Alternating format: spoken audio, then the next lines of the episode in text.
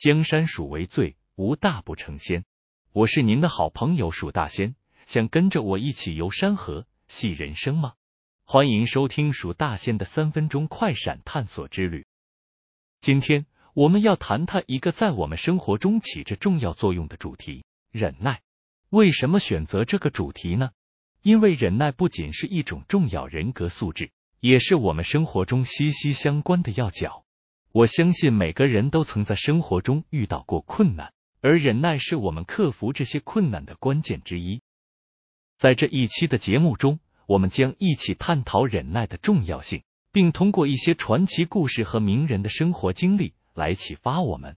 让我们一起来欣赏以下的故事和名言，这些将为我们的探讨提供有力的引导。首先，让我们回顾中国历史上的一些忍耐名人。你们可能听过韩信的故事，这位年轻时曾被一个屠夫当众羞辱，要求他从屠夫胯下爬过的青年，最终忍辱负重，从屠夫胯下爬过去，最终成为了汉朝的开国功臣。这个故事告诉我们，忍耐不仅可以帮助我们克服屈辱，还可以成就伟大的事业。另一位中国历史上的忍耐名人是勾践，他卧薪尝胆，忍辱负重，最终灭吴复国。这个故事告诉我们，忍耐可以帮助我们克服种种挫折，实现大事业。而勾践的坚忍不拔，不仅让他成功复国，也让他成为了中国历史上最能忍耐的人物之一。那么，我们如何做到忍耐呢？忍耐是一种在逆境中保持冷静和理智的能力。当我们感到愤怒、悲伤或沮丧时，要学会控制自己的情绪，不要让情绪控制自己。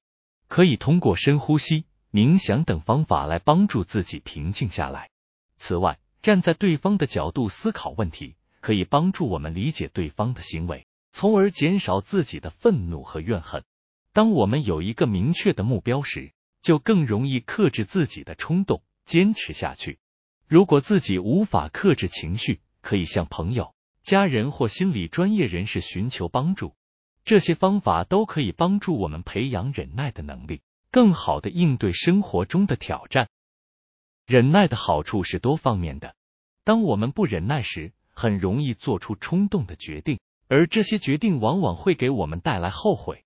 此外，忍耐可以帮助我们避免与他人发生矛盾，维护良好的人际关系。而忍耐也可以提高我们的耐力，帮助我们在困境中坚持下去，最终取得成功。这些好处都在在显示，忍耐是一种重要的人格特质，值得我们学习和培养。最后，让我们回顾一下这次的主题——忍耐。我们通过探讨历史上的忍耐名人，以及学习如何做到忍耐，希望能够更好的理解这个主题的价值。不论是面对困难还是挫折，忍耐都是我们的助力，让我们能够克服一切困难，实现我们的梦想。